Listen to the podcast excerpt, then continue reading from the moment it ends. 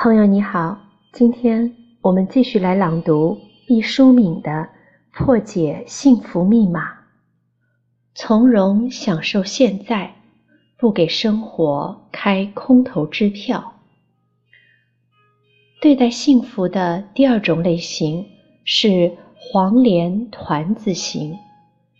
我猜朋友们一定会说，谁没事儿把黄连包进团子里啊？那多苦啊！如果要治病，就干脆直接吃黄连好了；如果要充饥，就直接吃团子。把它们俩和在一起，能好吃吗？说的对，世上没有一种食品叫做黄连团子。不过，可有一种享受幸福的方式，叫做黄连团子型。可能有朋友要问。这个黄连是包在团子的里面，当做团子的馅吗？我要说，这个黄连团子是用黄连磨成粉当做皮，把一个美好的理想当做馅包起来。吃的时候当然是先吃黄连了。它指的是有些人把目前的生活过得十分清苦，总想着以后再来享受。他们日复一日的劳作，忍受千辛万苦，任劳任怨，把每一分钱都积攒起来，不敢有丝毫的放松。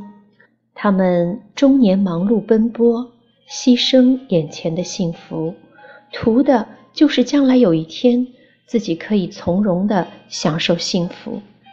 也许有人要说，这样也不错呀，等到把黄连吃完了。不就苦尽甘来了吗？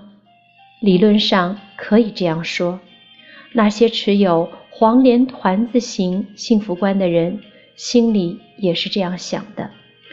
殊不知，这黄连乃寒苦之药，长久的沉浸其中，吞咽入肠，长期的奔忙劳累，人就受了内伤，早已麻痹了感知幸福的神经和能力。很多人根本就没有等到享受幸福的那一天，就积劳成疾、撒手人寰了。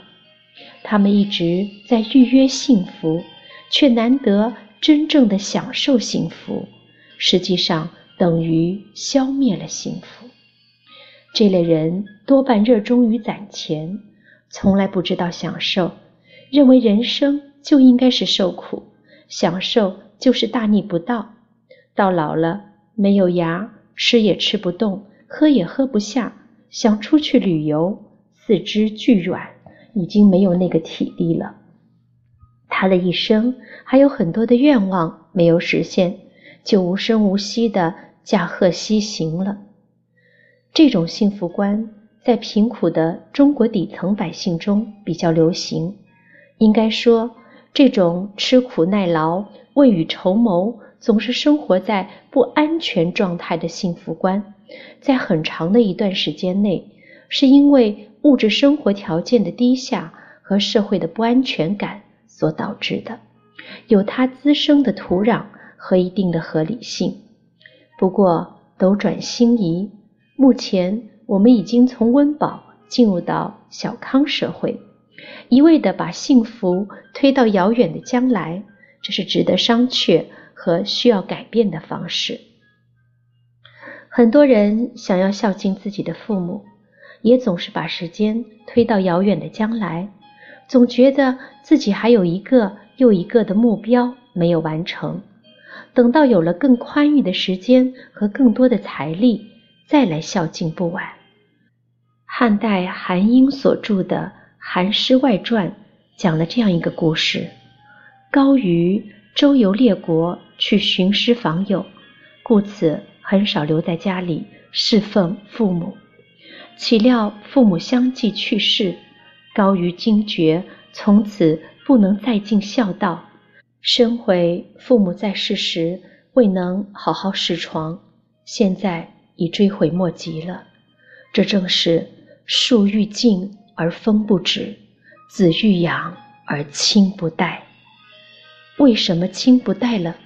因为他们已经走了，大家常说，我父母一天好日子也没有过上，指的就是这种遗憾。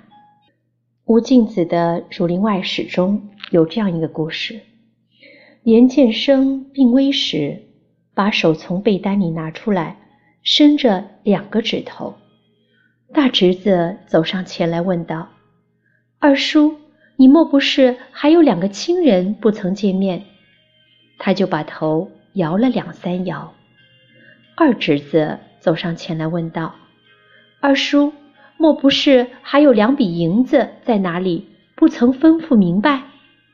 他两眼睁得滴溜圆，把头又狠狠地摇了几摇，越发指得紧了。奶妈抱着鸽子插口道：“老爷想是因为两位舅爷不在跟前，故此纪念。”他听了这话，把眼闭着摇头，那手。只是指着不动。老婆赵氏慌忙咔咔眼泪，走近上前道：“爷，别人都说的不相干，只有我能知道你的心事。你是为那灯盏里点的是两斤灯草，不放心，恐费了油。我如今挑掉一斤就是了。”说罢，忙走去。挑掉一斤。众人看严建生时，他点一点头，把手垂下，登时就没了气。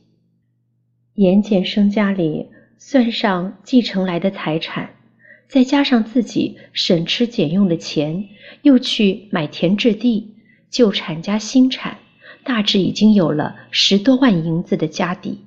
这在当地绝对算是大户人家，如此的大地主，严建生还是精打细算，事必躬亲。他生病在床后，家人劝他进补，他却舍不得银子吃人参，直到临死还在为两根灯草死不瞑目。这种幸福观实在值得推销。